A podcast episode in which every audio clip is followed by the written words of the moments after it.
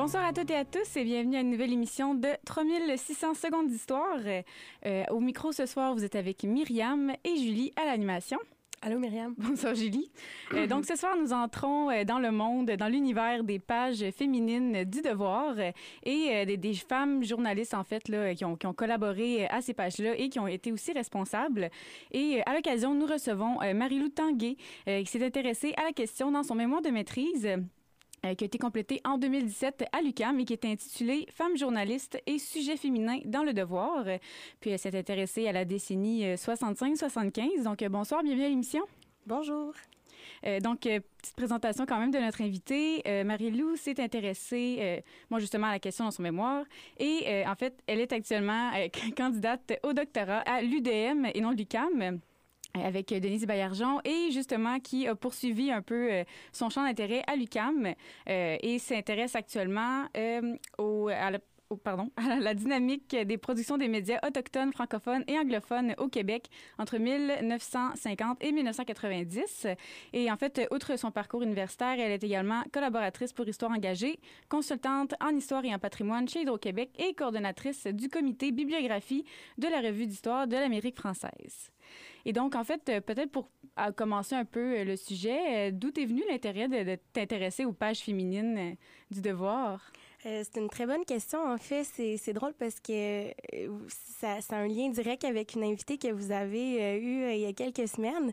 En fait, moi, j'étais au baccalauréat et puis les cours de Denise Baillargeon, c'était vraiment mes cours préférés. J'avais un intérêt pour ces sujets de recherche. Et puis, je l'ai je l'ai approchée. On a commencé à discuter de sur, sur quoi je pourrais travailler à la maîtrise. Déjà, je m'intéressais, faut dire, au monde journal des, des journalistes, aux femmes journalistes. Et là, Denise, elle m'a demandé de faire euh, la recherche pour son livre, euh, justement, là, sur euh, laquelle vous l'avez euh, Le interviewé. suffrage féminin. Exactement. Donc, j'avais pour mandat d'étudier, ben, de, de dépouiller sept quotidiens, cinq francophones, deux an- anglophones, pour pour euh, cerner les- la représentation, la couverture du suffrage des femmes euh, au Québec. Euh, donc, j'ai été intéressée par rapidement par les pages féminines. J'avais eu vent de l'existence de ces espaces-là, mais je savais pas que c'était autant présent, autant systématisé dans, dans les quotidiens. Puis je m'intéressais, bon, c'était pas le, la, le mandat, là, mais je m'intéressais aux logiques derrière ces pages-là. Pourquoi le suffrage apparaissait dans certaines pages, euh, surtout anglophones? Pourquoi il n'apparaissait pas dans les pages francophones? Pourtant, c'était des, des sujets qui les concernaient directement. Donc là, j'ai commencé à cerner des dynamiques en amont qui m'intéressaient. Donc, j'ai discuté avec Denise euh, de la possibilité de travailler sur les pages féminines, mais moi, je suis plus une historienne des années 50, 60, 70, ce qui tombait bien parce qu'en fait, il y a aucune euh, étude qui a été conduite sur les pages féminines dans cette période-là, et Quand puis euh, rien sur leur abolition non plus. Donc, euh, il y avait un beau trou que j'ai eu envie de remplir un petit peu. Effectivement. Et euh, bien avant de, de poursuivre en fait puis de, de se lancer dans le sujet, euh, on va commencer par une première pièce musicale, euh, la chanson Ne vous mariez pas les filles pour peut-être mettre le ton à, à, à toutes à- aux pages féminines. Et en fait, c'est une chanson de Boris Vian qui a été interprétée par Michel Arnaud en 1964. Euh, bon, qui, qui revendique un peu justement le, qui, qui parle aux femmes pour dire ne vous mariez pas, les hommes sont un peu tous des, des, des des, des, abrutis, si on peut dire. Donc, bonne écoute. Avez-vous vu un homme à poil sortir soudain de la salle de bain, dégoulinant par tous les poils et la moustache pleine de chagrin? Avez-vous vu un homme bien laid en train de manger des spaghettis, fourchette au poing, l'air abruti, la sauce tomate sur son gilet? Quand ils sont beaux, ils sont idiots, quand ils sont vieux, ils sont affreux, quand ils sont grands, ils sont feignants, quand ils sont petits, ils sont méchants. Avez-vous vu un homme trop gros extraire ses jambes de son dodo, se masser le ventre, se gratter les tifs et regarder ses pieds l'air pensif? Vous mariez pas les filles, ne vous mariez pas. Faites plutôt du cinéma, restez plus seul chez votre papa, devenez serveuse chez un bougna, élevez des singes, élevez des chats, levez la patte à l'opéra, vendez des boîtes de chocolat, prenez le voile, ou le prenez pas, dansez à poil pour les gagas, soyez radeuse, avenue du bois, mais ne vous mariez pas les filles, ne vous mariez pas. Avez-vous vu un homme gêné rentrer trop tard pour le dîner Du rouge à lèvres sur son col, du flageolant sur la guibole. Avez-vous vu au cabaret un monsieur qui n'est plus très frais se frotter avec insistance sur une petite fleur d'innocence Quand ils sont bêtes, ils nous embêtent. Quand ils sont forts, ils font du sport. Quand ils sont riches, ils gardent l'artiche. Quand ils sont durs, ils nous torturent. Avez-vous vu à votre bras ce maigrichon à face rat Friser ses trois poils de moustache et se redresser l'air bravache Vous mariez pas les filles, ne vous mariez pas.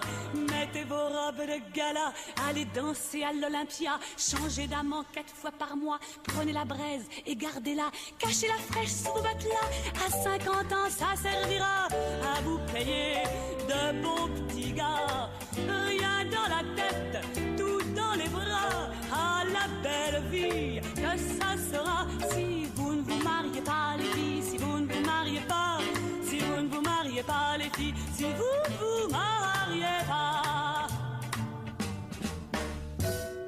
de retour à 3600 secondes d'histoire pour une émission sur les pages féminines du devoir. Nous sommes en compagnie de Marie-Lou Tanguay qui a fait son mémoire à l'UDM sur la question en 2017.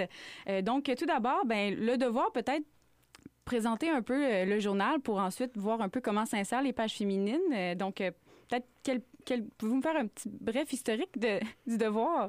Oui, en fait, c'est comme j'ai dit, je m'intéresse plus aux années euh, 60-70, mais quand même, euh, c'est intéressant dans l'histoire du journalisme, là, la période euh, antérieure de... Bon, il y en a qui s'est contesté, là, il y en a qui parlent de 1880, 19, 1890, 1900, peu importe, euh, pa- d'un passage d'une presse d'opinion à une presse d'information. Puis C'est un peu dans ce contexte-là que le devoir va être fondé par Henri Bourassa. Je pense que c'est son fondateur est aussi connu que le, le devoir, ce qui est, ce qui est rare. Euh, et puis, c'est un peu euh, justement en réaction euh, à une presse un peu là, que Henri Bourassa qualifie d'une ramassage d'informations, une presse à tapage, euh, les grands quotidiens de Montréal. En fait, il faut préciser qu'il y a déjà huit quotidiens d'ailleurs à Montréal quand Henri Bourassa décide de fonder son, son journal. Donc, c'est un peu en réaction à ça. Le devoir va être dès le départ un, journal de combat nationaliste. Euh, ce que va dire Henri Bourassa, c'est que ce sera pas un, journal qui fait de la politique, mais qui parle de politique. Et euh, si on sait tous très bien que Henri Bourassa est euh, assez catholique, euh, ce sera pas non plus pour lui c'est important que ce soit pas un organe du clergé. Donc c'est un peu les bases euh, du, du devoir à cette époque-là, puis qui va déjà dès son départ, comme aujourd'hui, se distinguer des autres quotidiens. Puis quelle est la place euh, de ce quotidien-là dans le paysage montréalais à l'époque euh, de sa création, puis ensuite euh, à l'époque qui vous intéresse plus particulièrement? Oui, donc ben, le devoir, quand il va commencer, comme, comme j'ai dit, se distingue. On le qualifie souvent d'élitiste. hein, donc, bon, moi, je parle plus d'un quotidien qui, se qui, qui, qui est lu par justement des, des personnes euh, dotées d'une éducation justement universitaire, mais euh, il va vraiment se distinguer notamment sur le plan de son tirage. Euh, il va pas beaucoup euh, être diffusé, mais aussi il va être très peu volumineux. Pour la petit, un petit exemple, là, autour, de- moi je commence mon mémoire en 65, on parle d'une moyenne de 106 pages par semaine pour le devoir versus 330 pages pour la presse. Donc on voit déjà.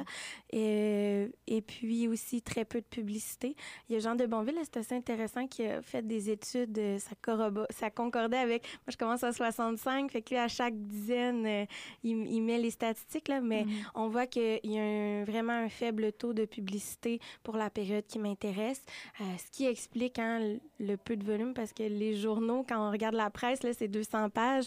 Dans la période que je regarde aussi, j'ai regardé un peu la presse, puis vraiment beaucoup de publicité versus Mhm. le devoir. Puis, euh, dans votre mémoire, euh, en fait, vous, vous utilisez le genre euh, pour. ça- c'est vrai, c'est une grosse part dans votre analyse du devoir, justement, ce qui est quand même assez novateur là, pour ce journal-là. Donc, comment, comment vous l'utilisez pour analyser la structure du devoir, puis peut-être aussi de la sapage féminine? Ben, c'est une bonne question. En fait, c'est sûr que ce qui m'intéresse, quand j'ai regardé un peu ce qui avait été écrit sur le- les journaux, les journalistes, tant pour l'époque qui m'intéresse que pour euh, avant, euh, je remarquais que c'était beaucoup euh, une histoire qui avait été écrite par le prisme des pionnières, la rhétorique de l'exceptionnalisme, les premières et tout. Ben, on s'en sort pas, là, c'est dans...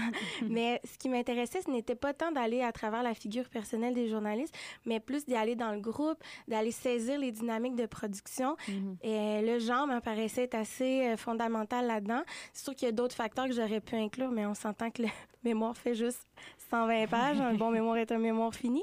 Donc, euh, j'allais vraiment cerner un peu. Le genre me permettait de décoder pas juste les articles. Moi, je voulais comprendre la structure, les relations asymétriques et de voir juste la simple présence symbolique de la page féminine, ben, Mhm. ça veut dire qu'il n'y a pas de page masculine parce que le reste est masculin, universel, alors qu'on a le besoin de faire une page pour les femmes. Donc, il y a clairement un rapport euh, inégal entre la page féminine et puis la section générale. Fait que j'ai vraiment utilisé le genre pour territorialiser l'espace médiatique pour comprendre les dynamiques. Puis dans un autre genre d'espace, un autre type, pardon, pour pas mêler les auditeurs et auditrices, dans un autre type d'espace médiatique, il y a euh, ceux qui produisent les articles. Donc, quelle était la place des femmes journalistes dans la presse écrite au Québec euh, à partir du 19e siècle, dans le devoir jusqu'à, jusqu'aux années 60-70? Bien, le devoir va être fondé en 1910, mais euh, la place des femmes, mettons largement là dans les journaux, elle est quand même là euh, avant 1900, euh, les années 1900. Mais euh, comme le devoir, euh, la, la presse fait une page féminine dès 1898, donc c'est assez tôt.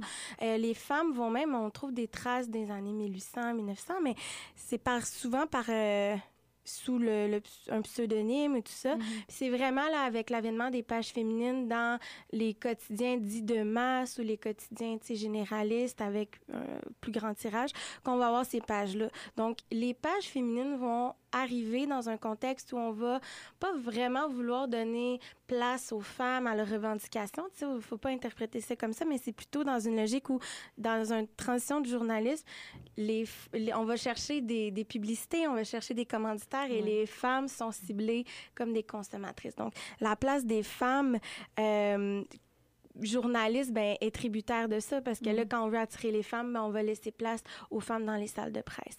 Ce qui va être assez tard, euh, par exemple, les femmes vont, oui, gérer les pages féminines, mais n'auront pas nécessairement une place dans les salles de, de presse euh, dès le départ. Puis malgré les pages féminines, est-ce que les femmes vont quand même euh, continuer de produire sous des pseudonymes pour certains sujets ou? Oui, ben en fait, là, moi, tu sais, je parle beaucoup des presses, euh, de la presse euh, généraliste, la presse. Euh, ben, bon, le devoir, c'est pas un quotidien de masse, mais quand même, hein, c'est c'est pas le monde ouvrier. Donc, dans le monde ouvrier, les femmes vont comme Eva ses côtés, c'est un exemple connu, Ouais, ouais. Julien Saint-Michel, au début des années 1900. Moi, dans mon dans le devoir, j'ai pas remarqué nécessairement cette présence de pseudonymes. J'en ai trouvé un, Kaléidoscope. Je pas chercher à savoir c'est qui, parce que c'est pas ça qui m'intéressait, mais Mhm. il n'y a pas vraiment euh, la présence d'un pseudonyme, mais il faut dire que je m'intéresse plus aux années 60, donc ça peut expliquer. C'est super intéressant qui montre que oui, il y a des hommes aussi hein, qui utilisent le pseudonyme, mais c'est jamais pour la même raison. Les femmes, c'est juste pour s'inscrire dans un espace public. Mhm. Donc, euh, c'est, euh, j'ai pas trouvé vraiment de pseudonyme dans mon, dans mon travail. Mhm. Est-ce que vous avez aussi remarqué une différence dans la place des femmes dans la production d'articles ou euh, ben, que ce soit par l'utilisation de pseudonymes ou quoi que ce soit, dans le devoir versus le reste de la presse, Euh, le reste de la presse, euh, les autres journaux? Les autres. Ben, c'est ça. Moi, je me suis, pour l'instant, j'ai commencé à regarder un peu la presse euh, après pour mettre en perspective mes recherches. Mais oui, la- la- la- le devoir, c'est ça que j'aime. Plus on fait des recherches sur d'autres choses, plus on peut comprendre à quel point ben, la- le devoir est particulier. Mhm. Les femmes vont avoir une, une plus grande présence en dehors de la section euh, féminine, mais euh, c'est une à la fois, j'ai l'impression. Tu sais, il y a l'espèce de token femme journaliste qui, en fait, j'ai rencontré Solange Chalvin après avoir fait mon mémoire, puis elle me disait, ben tu sais, il y avait vraiment, comme, à cette époque-là, dans les années 60-70, il fallait que tu aies ta femme euh, journaliste dans la salle de presse. Fait que moi, je remarque qu'il y a Evelyne Gagnon-Dumas, puis après, quand je la vois disparaître, ben il y en a une autre qui arrive. Puis tu sais, elle se relaie, donc le nombre d'articles ne peut pas être confondu avec la présence des femmes. Des fois, il y a une, Mhm. une femme journaliste qui écrit abondamment en première page, mais c'est une, tu sais. Mhm. Donc, c'est important de faire la distinction. Mais oui, le devoir euh, se distingue parce que il a quand même donne une bonne place aux femmes en dehors de la page féminine. Et puis justement, la page féminine arrive quand même tôt, euh, ce que vous dites, mais euh, pourquoi en fait on la met en place euh, d'abord? Mais c'est très... c'est très difficile, et comme on, les, les journaux ne laissent pas euh, accès aux archives, puis conservent peu leurs archives, n'ont pas obligation. Mais ce que j'ai remarqué, euh, c'est, bon, puis il y a eu des, des ouvrages qui ont été faits sur le devoir, c'est que les, ils remarquent qu'ils ont laissé peu de place aux femmes. Donc, quelques mois après l'apparition euh, du, du quotidien, euh, il y a la page féminine qui va être lancée. Celle-ci va ne elle va pas être à tous les jours. Ça, il faut attendre quand même 1928 pour que la page féminine soit publiée à chaque jour, à l'exception du dimanche, puisque le dimanche, ben, il n'y a pas de parution. Puis, quelle vision ça apporte, cette, cette page-là, euh, au devoir? Euh, puis c'est super intéressant. C'est sûr que ça va évoluer. Hein. On, cherche l'évolution en tant qu'historien, historienne. Mais euh, au départ, c'est certain. euh, je lis la première chronique de 1928 de Jean de Métivier. Bon, c'est la page féminine, simplement le nom. là. C'est vraiment. Puis c'est pour parler de maternité, de parler de mode et tout. Et puis moi, bon, sans aller, vu que c'était pas ma période, je voulais quand même mettre le contexte, mais juste en examinant le nom de cette page-là, comment évolu évoluer à travers le temps, je pense qu'on arrive bien à saisir la vision de la page. Euh, en 19, ben, dans les années 30, il y a Germaine Bernier qui arrive, puis là, ça va être la femme au foyer euh, et dans le monde. Donc déjà là, on voit cette volonté de, oui, on est dans la sphère domestique, hein, la sphère privée, mais il y a aussi quelque chose d'autre. On- n'est pas juste intéressé par notre foyer, mais quand même à l'extérieur, mais on reste dans des thématiques dites féminines. Après, Solange Chalvin arrive, puis là, ça va beaucoup changer. Puis je pense que c'est là que ça témoigne de la vision. On est à univers féminin. Euh, cinq ans après, on parle de, euh, on parle de conditions féminines. Après, ça change pour famille et société. Donc, la vision change. On voit qu'on ouvre. Puis même pour la fin, ben c'est plus du tout les femmes, c'est famille et société. Donc, on élargit les thématiques qui y sont abordées. Puis justement, euh, Solange Chalvin, en fait, c'est elle qui entre en poste euh, vraiment dans, dans, vos, dans vos dates. Euh, Peut-être, euh, quand, quand elle arrive, quels, quels objectifs qu'elle donne pour, le, pour la page? euh? Solange. En fait, c'est ça, comme je vous dis, je l'ai rencontrée. C'est une femme extraordinaire. Puis c'est ça, moi, je je l'avais pas rencontrée avant parce que je voulais pas que ça oriente mes recherches. Comme je faisais pas de l'histoire orale, ça a été une rencontre extraordinaire. Puis je pense si euh, on peut dire brièvement les objectifs, je vais, vous citer euh, son premier éditorial. Quand elle arrive, il faut, savoir que Solange, elle arrive dans les années fin 40, début 50. Euh, c'est la première femme à avoir euh, justement là, aller à haute table de, de presse à Montréal. Puis c'est vraiment une personnalité. Puis elle va partir du devoir pour mieux y revenir à titre de directrice de la page féminine en 63. Ce qu'elle va dire euh, dans son premier éditorial, c'est bien sûr nous parlerons mode, beauté, cuisine, soins médicaux, même si ces messieurs ne sont intéressés que par les résultats de notre conversation, c'est-à-dire dévorer un repas en bonne en compagnie d'une femme soignée et bien mise, agréable à regarder. Mais nous nous réunirons aussi autour d'une table pour discuter de notre statut dans la province de Québec. La libération politique, culturelle et sociale de la femme est déjà amorcée au Québec. Il nous reste à travailler pour la libération économique. Tant que le statut de la femme ne sera pas euh, mieux défini, nous assumons collectivement la responsabilité de veiller à améliorer les conditions de vie des autres femmes.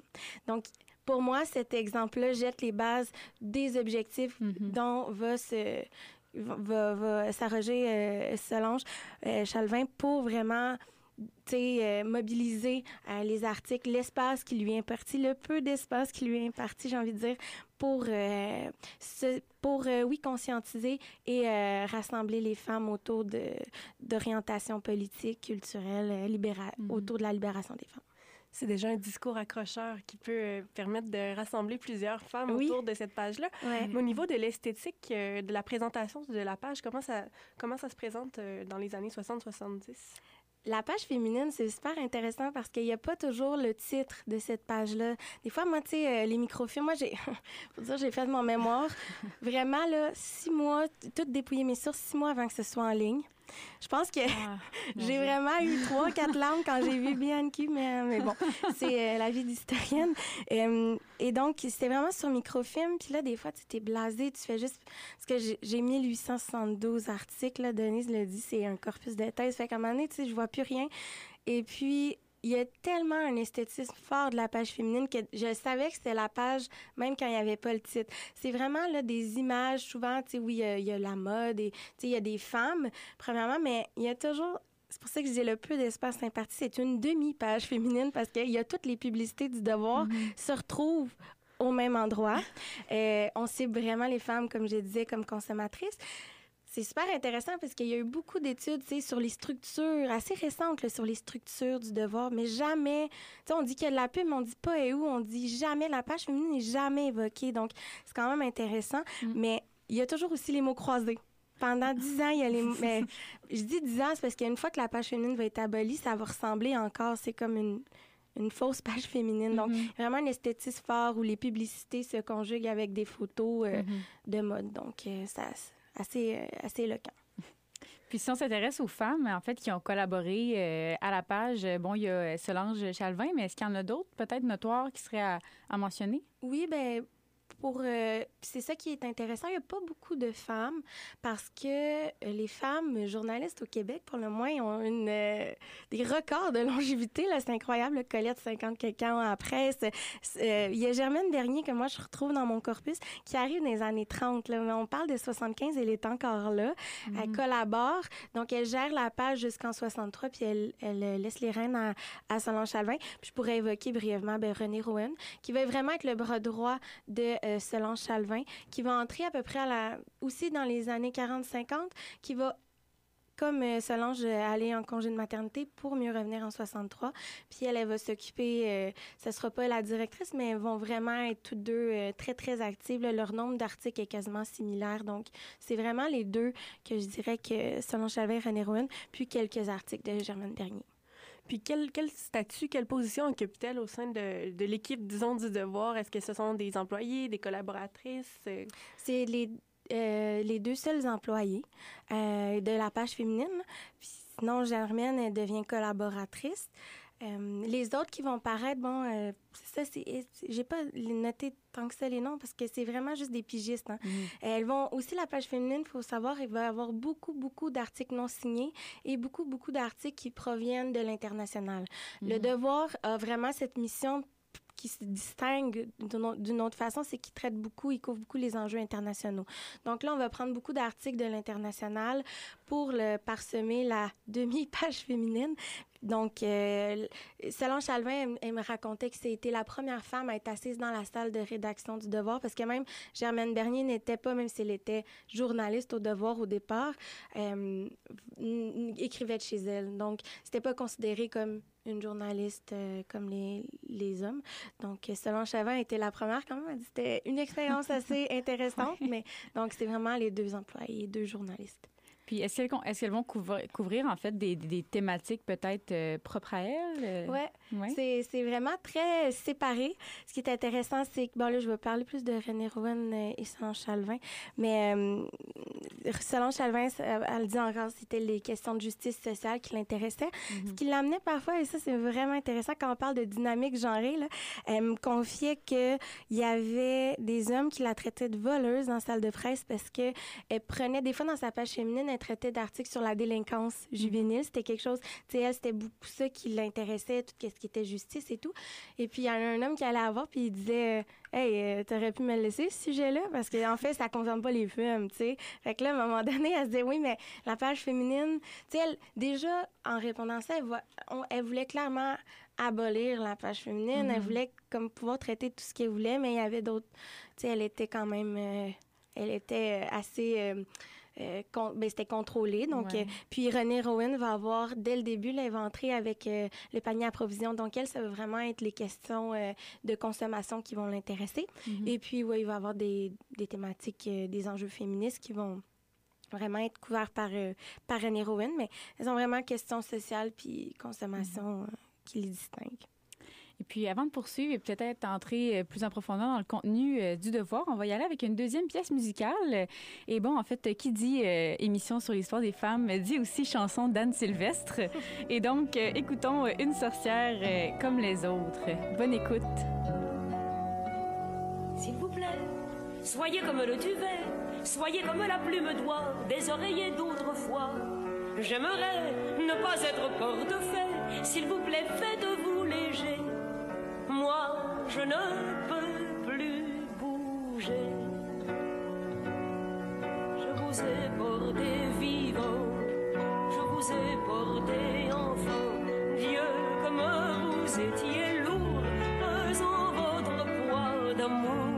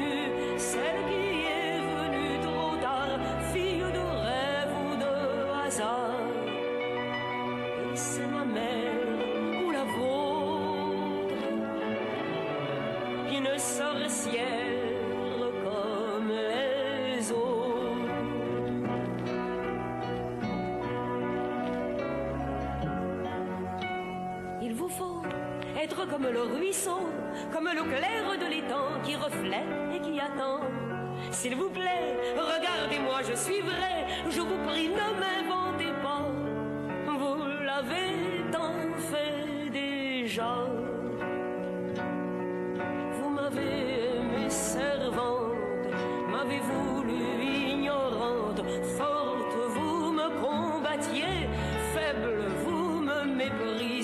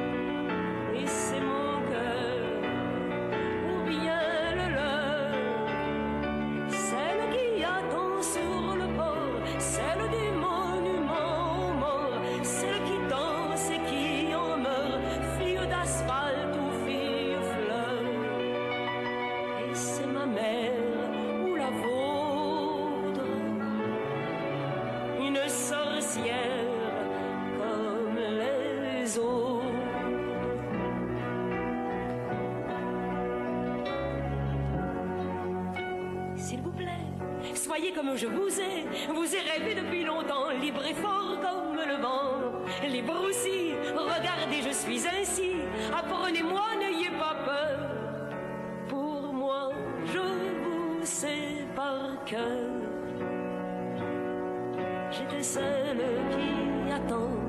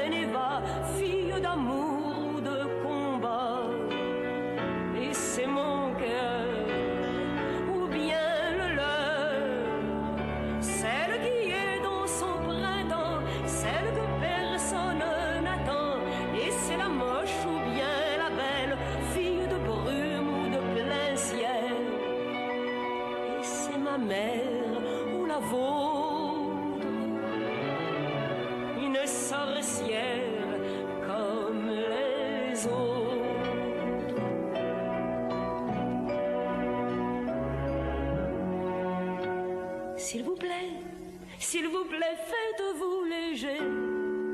Moi, je ne peux plus bouger.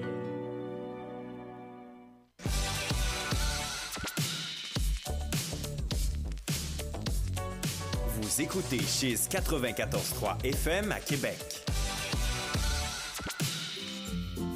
Salut, ici Alex Baillargeon et je vous retrouve tous les mercredis à Chiz pour le deuxième service du Réchaud. Le Réchaud, c'est les grands titres de l'actualité commentés à ma manière qui ont retenu mon attention et que j'ai gardé pour vous au chaud sur mon Réchaud. On parle d'insolites, de télé, de techno, de cinéma et bien sûr des tendances du web de la semaine. Les mercredis dès 13h, syntonisez le deuxième service sur les ondes de Chiz 94.3. Tanné de toujours entendre des gens fâchés à la radio? Essayez Chérie J'arrive, nouvelle formule améliorée. Plus de chroniqueurs, plus de nouveautés musicales, d'artistes en entrevue, des arts visuels, de l'improvisation, du théâtre, de la danse, du cinéma et même du monde qui passe à TV. Chérie J'arrive est disponible dès maintenant du lundi au vendredi de 16h à 17h30 pour 5 paiements faciles de gratis. Chérie J'arrive, l'émission des gens toujours contents et pertinents. Je suis Émilie Rioux et j'approuve ce message. Sur une distance de 20 verres, la coupe vanille au bout du pied. Balle frappée solidement par White du côté gauche. Circuit! Les capitales qui reprennent les devants. Pour ton sport local, écoute Chiz 94.3. Vous êtes de retour à 3600 secondes d'histoire pour une émission sur les pages féminines du devoir et en fait, bon, les, les femmes journalistes qui ont contribué. Nous sommes avec Marie-Lou Tanguay qui a fait un mémoire sur la question en 2017. Donc, avant la pause, en fait, on s'est vraiment intéressé plus bon, le début de la page féminine, un peu les, on, l'a évoqué euh, brièvement dans, sa généralité, mais maintenant entrons peut-être dans, le sujet, euh, son contenu. Euh, ben, en fait, est-ce que la, page représente euh, peut-être une version, pardon, une vision diversifiée des, femmes québécoises, ou est-ce qu'il y a peut-être un, modèle quand même qui, est peut-être mis de l'avant va- par les journalistes? Oui, ben c'est, clair que même il y a deux ans, j'écrivais ça. C'est sûr, peut-être maintenant, je j'oserais un peu plus, je sais pas, mais c'est clair que euh, la diversité, la diversité que je peux y voir, euh, c'est vraiment en comparaison de la section générale. C'est-à-dire que pour moi, la page féminine, j'ai été surprise euh, qu'elle arrivait à quand même proposer une- des, euh, des parcours euh, multiples en présentant, comme j'ai dit tantôt, on s'intéresse beaucoup à l'international. Bon, c'est sûr qu'on parle beaucoup, euh, on se concentre beaucoup au nord, euh, on reste en Occident, nord de l'Europe, mais quand même, on arrive à présenter des réalités des femmes autochtones. On parle aussi de la réalité. Par exemple, il y a un article, quand j'avais lu ça, c'est en 68, Miss Black America ne croit pas en la libération euh, des femmes. Puis ce qu'on apprend, c'est que c'est une étudiante qui a gagné le concours de Miss Black America aux États-Unis. Puis elle dit, moi, je crois pas en la libération de la femme telle qu'elle se présente actuellement parce qu'elle n'inclut pas toutes les femmes. Donc, quand j'ai lu ça, je me disais, aïe, aïe, tu sais, quand même, faut savoir que le, les journaux ne reflètent pas que la société dans laquelle ils s'inscrivent, mais participent à, à renforcer certaines dynamiques, à, à conscientiser les gens. Donc, moi, quand j'ai vu ça, je me suis dit, OK, il y a, il il y un choix éditorial qui a été fait de publier ça. Je ne l'ai pas trouvé dans tous les journaux à l'époque. Je suis allée faire une... Donc, c'est le devoir. Donc, euh, on peut parler de, oui, d'une diversité, euh, mais c'est certain qu'on reste dans les femmes au parcours quand même privilégié, qu'on reste dans des femmes surtout blanches. Mais bon, on, on- on me dira après, on me le dit là, oui, mais tu sais, c'est le lectorat aussi du devoir auquel ils se destinent. Donc, je suis consciente, mais je pense que ces invisibilisations-là, il faut les nommer. Malgré une, une une diversité, quoique limitée, mais quand même Mhm. visible de, dans, dans la, la représentation des femmes dans le devoir. Est-ce qu'il y a un modèle qui est plus valorisé que les autres par les journalistes? Oui, c'est clairement euh, la femme. je- là, je, je le dis en, en guillemets, là, vous pouvez pas me voir, là, mais c'est la femme moderne. En fait, quand on parcourt les, les pages féminines, euh, c'est pas juste au devoir, c'est dans d'autres quotidiens, mais le devoir, prenons cet, cet exemple sur lequel j'ai travaillé, c'est la femme moderne, la famille moderne, tout est moderne en- à cette époque-là.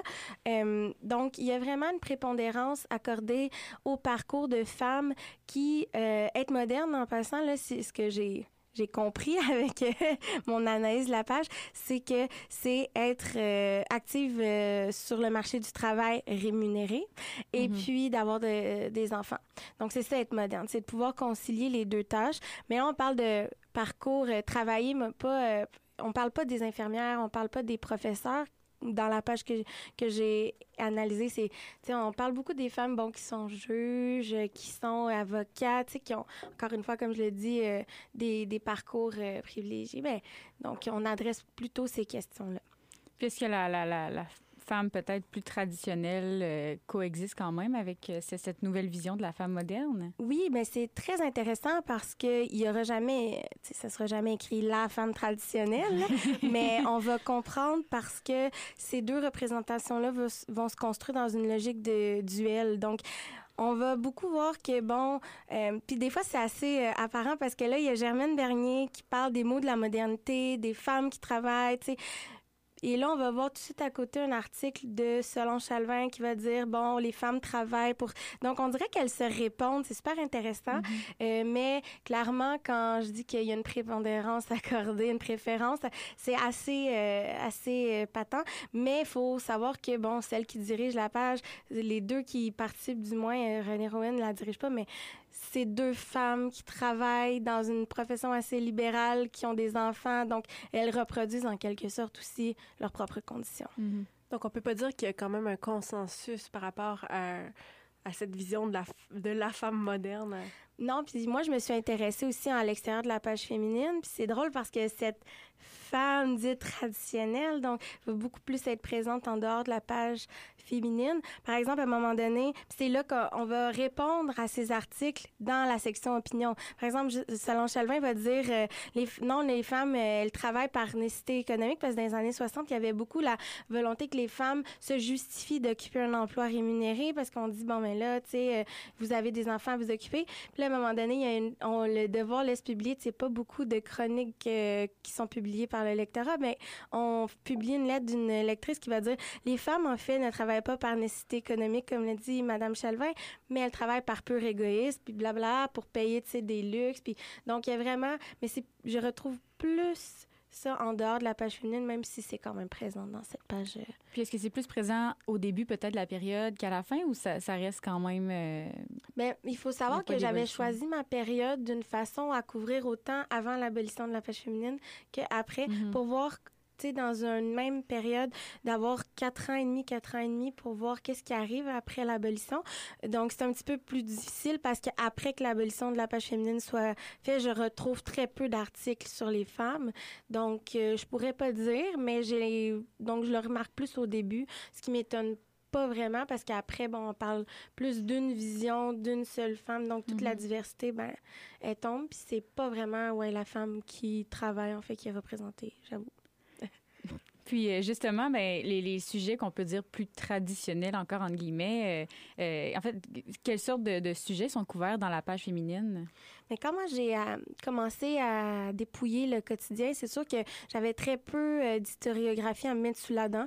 Puis c'est carrément écrit dans certains ouvrages, bon, très peu qui parlent du devoir précisément. Ben il y en a beaucoup qui parlent du devoir justement, c'est pour ça que j'ai fait mon mémoire pour montrer une autre partie qui est moins euh, c'est vraiment des bilans qui disent bon, le devoir a quasiment tout tout a été dit, tu sais. OK, on parle même pas des femmes, mais donc ça, ça, je, je trouvais ça quand même intéressant. J'arrive avec l'idée que c'est écrit, on parle que de consommation, on parle pas de sujets politiques. Donc, c'est vraiment écrit noir sur blanc. Puis moi, j'arrive. Puis, en fait, dans, dans ce que je me rends compte, c'est que il y a quand même 30% du contenu de la plage qui euh, adresse des, ques- des, des préoccupations féministes. Donc, c'est quand même un, un contenu assez hétérogène. Oui, il y a des questions sur la mode, la famille, mais il y a encore ça aujourd'hui. Donc, moi, c'est Mhm. jamais un contenu que je, que je dévalorise. Je trouve Ouais. au contraire que c'est bien qu'il y ait des, un, un peu de tout pour tout le monde dans cette page-là. Donc, c'est surtout pour la famille, à peu près là, 20% d'articles sur la famille, 30% d'enjeux féministes, beaucoup sur la consommation, euh, oui, mode, décor, mais c'est pas euh, la plus grosse partie. euh, C'est assez, euh, je dirais, c'est bien dispersé. Justement, comment est-ce qu'on aborde la question de la consommation dans le journal? C'est drôle parce qu'au départ, moi, j'ai été vers le devoir parce que René Rowan n'a jamais, il n'y a jamais rien qui a été écrit. Puis Denise, qui est une historienne aussi de la consommation, me pousse un peu euh, vers. euh, et donc, c'est sûr que j'ai été très sensibilisée à cet enjeu-là, même si finalement mon, sujet complètement, euh, complètement, euh, ben, euh, s'est beaucoup transformé. Mais la question de la consommation, au départ, c'est pour euh, y aller brièvement, ça, ça commence beaucoup plus, ça s'inscrit plus dans une logique de d'espace domestique. Là, on parle de... puis je trouve ça très cool, là, le panier à provision du bon, ben, cette semaine, le poulet est en spécial. à- tu sais, on- Il y a encore ça, l'épicerie le Ouais. fait encore, mais Ouais. tu sais, la page féminine le fait en 63. Et puis, on va même, tu sais, on parle aujourd'hui qu'on est écologique et tout. Là, vraiment plein de façons de tout cuisiner le poulet. Donc, il y a vraiment, tu sais, euh, une consommation qui est plus euh, tournée vers l'espace domestique. Et puis, l'évolution que je peux y voir, c'est que, bon, à un moment donné, dans la fin des années 60, il y a la, hum, il va y avoir la chronique Le consommateur. Et là, ça va vraiment euh, sortir un peu de la sphère privée, puis on va vraiment aller dans conscientiser les consommateurs et consommatrices sur les prix, euh, comment est fixé, genre le prix du lait, euh, comment être une consommatrice, un consommateur avisé. Donc, ça, ça devient plus de conscientiser les gens, de les informer. Cette chronique-là va paraître dans la page féminine, mais va aussi réussir à perdurer une fois l'abolition. Donc, cette thématique-là va rester, mais on voit que la consommation va beaucoup évoluer en 10 ans. Mhm. Puis, euh, ben, par curiosité, en fait, est-ce qu'il y avait aussi des hommes qui pouvaient publier dans la page féminine? Ou est-ce que c'était seulement euh, que des femmes? Ben, le Devoir ne publie pas vraiment d'articles. Il n'y a pas de journalistes. Les hommes que je vois, moi, c'est vraiment par euh, l'entremise d'une figure d'autorité. C'est-à-dire qu'on va donner préséance quand on parle d'avortement, par exemple, là, on va citer des hommes experts, alors que, tu sais, il y a des, des, des émissions comme Femmes d'aujourd'hui qui vont aller citer des femmes docteurs, alors que là, tu sais, la page féminine va beaucoup citer des hommes. Donc, c'est un peu la façon pour les hommes de s'inscrire dans cet, ép- ép- dans cet espace-là, c'est par l'entremise de la figure d'autorité, alors que d'autres quotidiens vont laisser plus place aux hommes dans la page féminine. Mais le devoir, non. OK. Puis, euh, pour revenir à un sujet que vous avez mentionné plus tôt par rapport à la représentation de la diversité des femmes québécoises euh, dans le devoir, est-ce qu'il y avait des femmes, par exemple, racisées, lesbiennes ou de la classe ouvrière, euh, ou même des femmes qui, immigrantes, qui, qui sont pas nées au Québec, qui pouvaient avoir une voix dans, dans le devoir? Non, pas. Ben, des femmes racisées, ben, j'ai donné quelques exemples. Là, ce qui est intéressant avec, euh, par exemple, les femmes euh, autochtones, on va comprendre même. C'est certainement très violent quand on lit ces articles-là aujourd'hui, par exemple, puis ça l'était tout autant à l'époque, mais euh, on lit quand même qu'il y a une conscientisation que les, les femmes subissent, bon, sont, elles sont femmes et elles sont autochtones, donc, tu sais, les, les marqueurs euh, identitaires, ben, sont vraiment entremêlés, on peut pas les séparer, donc on sent vraiment cette conscience-là, mais c'est vraiment pas un gros, une grosse partie de mon du- de la page du devoir. Il n'y a pas vraiment la réalité des femmes immigrantes, même pas de la classe ouvrière. Pourtant, on est dans les années 60. là. Euh, c'est vraiment... Il y a très peu de femmes ménagères qui, à qui on donne parole. Euh, il y a quelques articles, on veut leur donner... On, on évoque le débat sur est-ce que les femmes devraient, ménagères devraient avoir un salaire, mais c'est très peu présent. Donc, je l'ai quand même identifié dans mon mémoire qu'il y a beaucoup, beaucoup d'angles morts euh, et d'invisibilisation euh, qui est opéré dans cette page-là. Mhm. Mais c'est ça, les, les journalistes ont, ont quand même un certain engagement euh, en, soulevant notamment les causes là, pour les femmes autochtones, euh, entre autres. Euh, Puis ben, justement, en fait, quel, type d'engagement peut-être euh, se retrouve chez ces journalistes-là? En fait, vous parlez un peu de sujets féministes, mais est-ce qu'elles se considèrent féministes? Ah. je pourrais pas dire parce que c'est très rare qu'elle prenne position, même si on la comprend à travers les thématiques qu'elle traite. Euh, mais les, en fait, le mot féministe, je tiens à le dire, il est très, très peu, pré- euh, très peu présent dans la page, même qu'il revêt parfois une connotation négative, sans surprise. Euh, mais ce qu'on peut, pourquoi je parle de féminisme, ben, je tiens à préciser que c'est un féminisme libéral, c'est un féminisme blanc aussi, assez universel. Donc, euh, ça aussi, je le nomme parce que, mais donc, euh, les femmes vont être surtout, euh, vont surtout se rassembler autour d'enjeux comme l'éducation, comme le travail des femmes, euh, un peu l'avortement quand même, même si, euh, mais c'est vraiment des questions qui s'inscrivent dans une logique de féminisme libéral, euh, pas du tout un féminisme radical, je tiens à le préciser. Donc, euh, c'est ça, c'est vraiment un engagement qui est quand même, moi, je trouve que par rapport à d'autres quotidiens, qui est vraiment soutenu. euh, Surtout, c'est difficile à dire. On sait qu'en amont, il y a quand même à cette époque-là, il y a Claude Ryan, hein, qui est euh, directeur du Devoir. Et puis, j'ai eu vent après par euh, Salon Chalvin qu'il y a beaucoup de thématiques qui étaient coupées. euh, qu'on pouvait pas aborder. Donc, c'est très difficile de poser soit un jugement ou, ou de... il- y a beaucoup d'angles morts. C'est dur à dire si c'est une volonté des femmes euh, journalistes ou de la direction. Mais il y a des angles morts, mais quand même. Est-ce qu'elle pouvait parler de politique en, tant que telle dans, le, dans la page féminine ou elle, le faisait plutôt dans les autres pages? Oui, ben c'est une thématique que j'ai abordée. Ça, comment est organisé mon mémoire, c'est que j'essaie toujours de cibler le discours dans la page féminine puis à l'extérieur de la page féminine pour montrer justement les rapports euh, de gens qui s'inscrivent ou, ou comment euh, justement ces, ces sujets-là, selon les frontières d'une page féminine, qu'est-ce que ça impose. Euh, c'est plutôt une, on va pas parler, mettons, de quelle partie, euh, mais on va parler de l'investissement des femmes en politique au contraire de la section générale, la page féminine va beaucoup informer les femmes sur les luttes euh, menées pour investir le milieu politique. Alors que quand moi je vois l'abolition de la page féminine ou ces thématiques-là traitées en dehors de la page féminine, ça va être bon, mais maintenant les femmes peuvent être dans le Parti libéral. Mais on, invisibilise toutes les luttes qui ont été menées par ces femmes-là pour investir le Parti libéral. Donc, c'est adressé dans les deux sections, mais d'une façon, d'un angle assez différent. Puis la question justement de l'avortement que vous avez euh, mentionné brièvement euh, tantôt, comment elle est abordée peut-être justement dans la page féminine puis à l'extérieur, euh, parce que c'est quand même un gros débat Ah à oui. l'époque. Oui, oui. Puis c'est intéressant parce que j'en discutais avec Denise qui lisait devoir à cette époque-là. c'est que j'adore. euh, J'adorais faire mon mémoire parce que c'était vraiment une espèce de milieu de rencontre avec plusieurs générations. Puis en fait, le devoir, moi, ça m'a fasciné la question de l'avortement. Si j'avais une thématique à choisir, je trouve ça fascinant parce que la thématique de l'avortement la seule qui va être plus traitée en dehors de la page féminine que dans la page féminine. Et le rapport, là, euh, est quand même assez, euh, je pense que c'est 70 articles pour 30 articles. là. Il y a un gros, gros, euh, une grosse différence.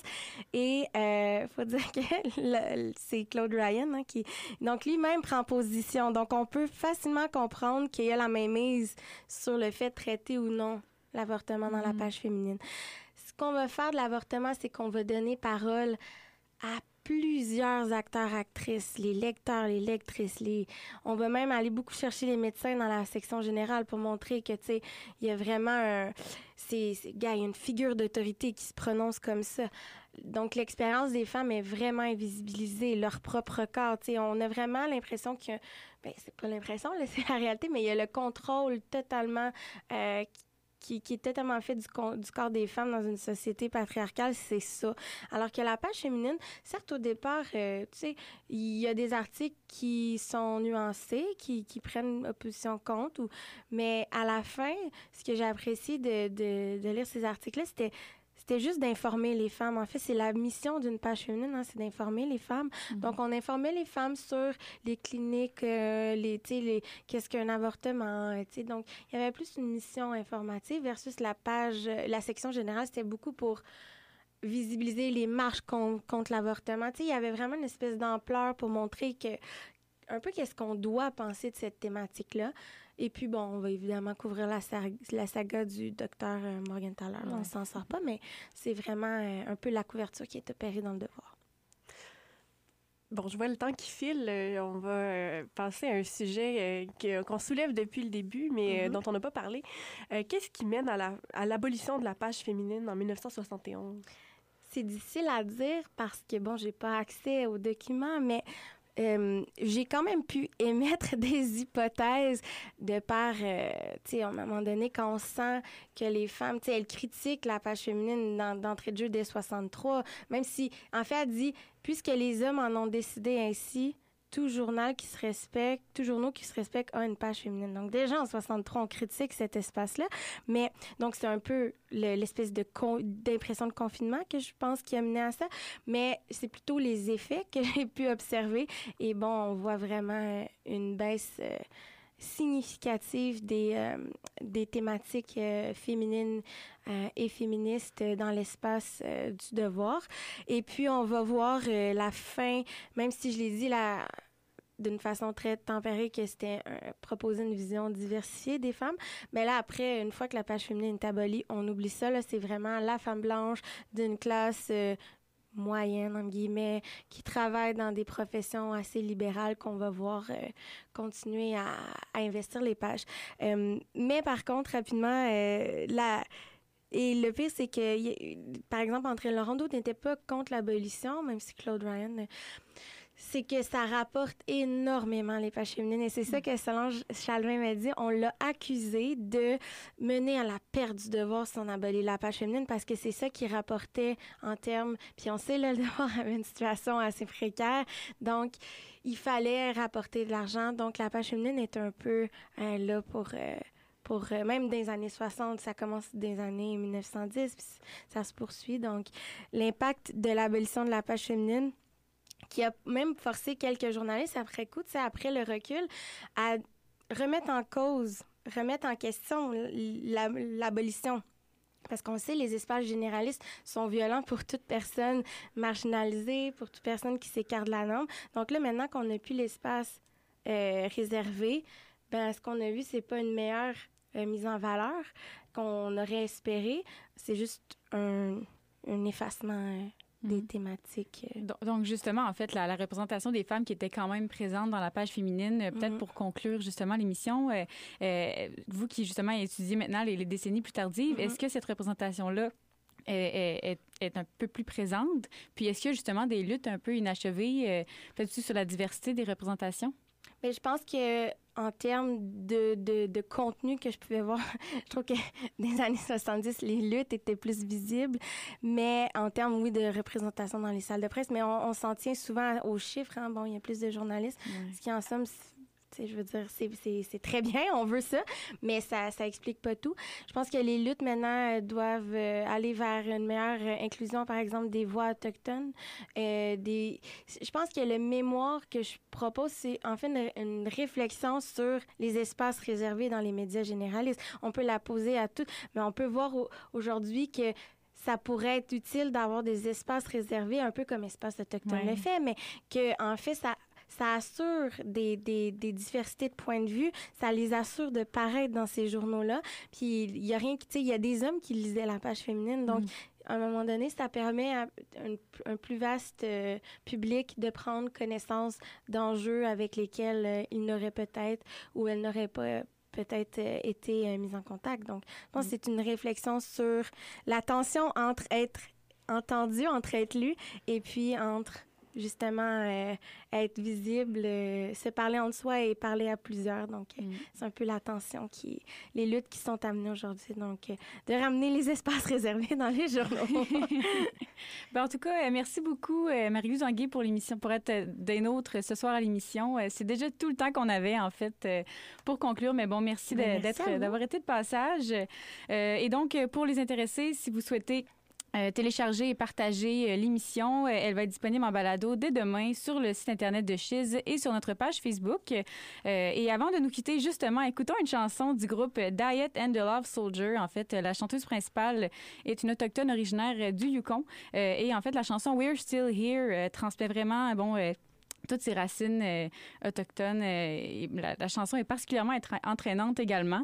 Et donc, c'était Myriam et Julie à l'animation. Merci, Julie. Merci. Et nous vous souhaitons une très belle soirée. Au revoir.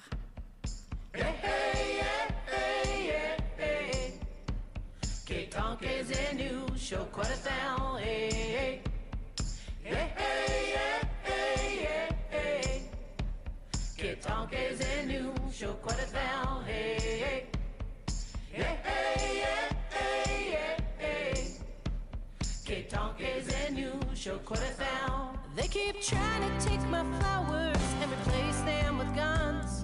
No one's gonna take my heart. That's a battle I've already won. You can run, you can hide. What good will that do us? At least we know we tried. At the end of the night, got nowhere to go, stuck on this ball. We're out of control.